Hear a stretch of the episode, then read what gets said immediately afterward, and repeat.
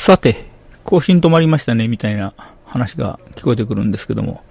そもそも毎日更新しようという気はなかったんですが、たまたまネタがいっぱいあったので、毎日更新みたいに続いてただけでございます。あの、ネタが多い時なんかですと、どんどん取りためていくので、えー、一週間先の分までスケジュール入ってると。いうこともありましたけども、まあネタがなくなったらそもそも喋らないというか、あくまでこのポッドキャスト、